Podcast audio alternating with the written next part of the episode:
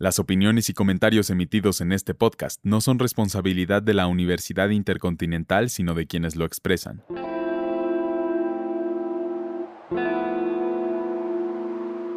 Hola y bienvenidos al Wet Podcast. Mi nombre es Sofía Cabrera y hoy hablaremos sobre la historia del estudio de Hollywood Warner Brothers.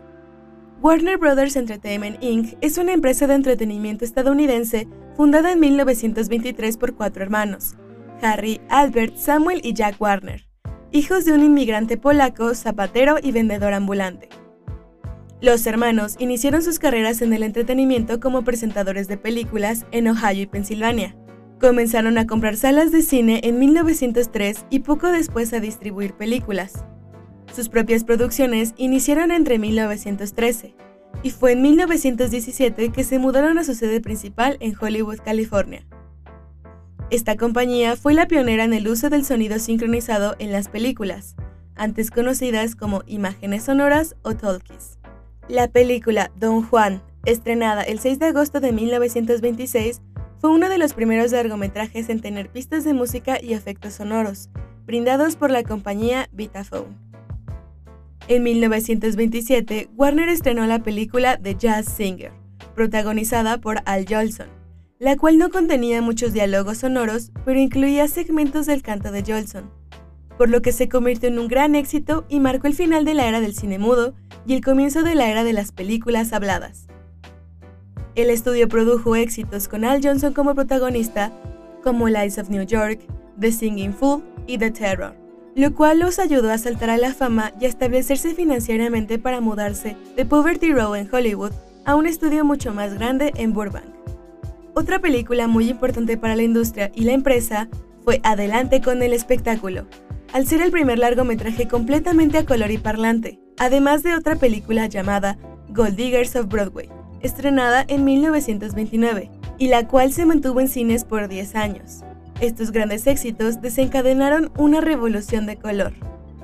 Desde 1929 a 1931, el estudio produjo películas a color como The Show of Shows, Sally, Under a Texas Moon, Woman Hungry, The Life of the Party, entre muchas otras.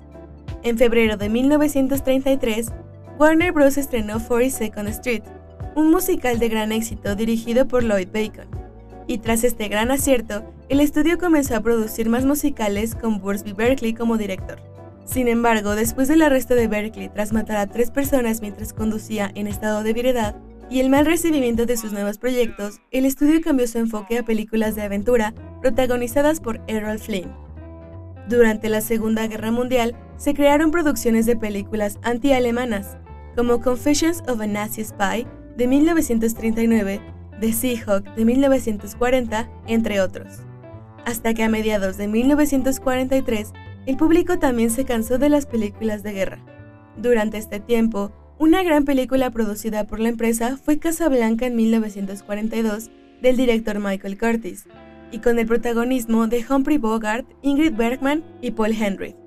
La historia giraba en torno a la Alemania nazi y fue nominada al Oscar en ocho categorías, ganando tres de estas. Durante 1949, con el crecimiento de la televisión amenazando la industria cinematográfica, Harry Warner decidió comenzar a centrarse en la producción televisiva, dando como resultado una de las primeras series de televisión del estilo western, llamada Cheyenne, estrenada en 1955 y con la duración de siete temporadas. También en 1958 se fundó Warner Brothers Records, un sello discográfico con grabaciones realizadas por sus grandes estrellas de televisión y discos con las bandas sonoras de sus series.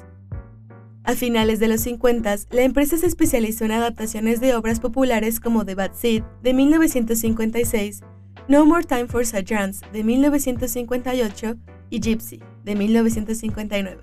Más tarde adquirieron los derechos cinematográficos del musical de Broadway My Fair Lady, la cual se convirtió en un gran éxito durante 1964. A pesar de la reducción de las audiencias y reproducciones cinematográficas, Warner firmó acuerdos con varios nombres importantes del momento, como los actores Paul Newman, Robert Redford, Barbara Streisand y Clint Eastwood, llevando al estudio con gran reconocimiento durante los 80 y los 90.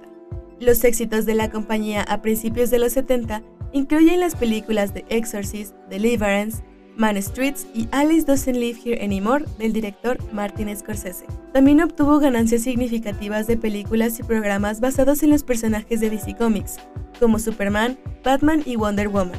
A partir de los 90, el estudio continuó con reconocimientos a sus películas, programas de televisión y dibujos animados, además del sello discográfico, al mismo tiempo que sus ingresos económicos fueron en aumento, hasta convertirse en uno de los estudios más reconocidos y duraderos del último siglo.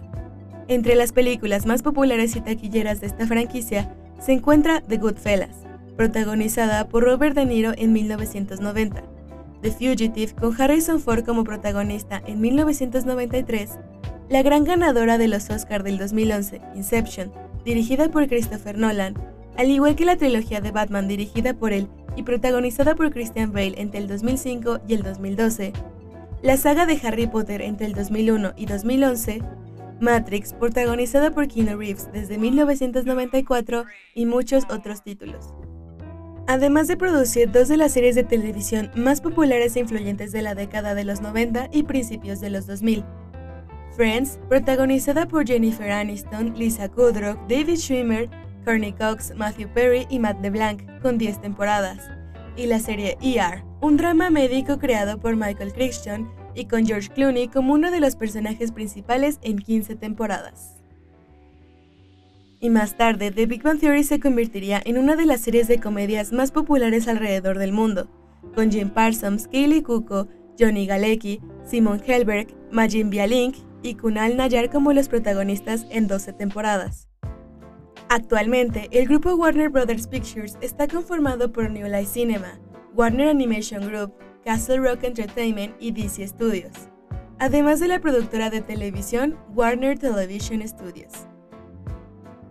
Sus próximos estrenos en cine incluyen la película The Flash, con Ezra Miller como protagonista, el regreso de Michael Keaton en la capa de Batman y la introducción de Sasha Calle en el manto de Supergirl. La película dirigida por Greta Gerwig, Barbie, con Margot Robbie y Ryan Gosling, y una futura serie reboot de Harry Potter de la mano de J.K. Rowling.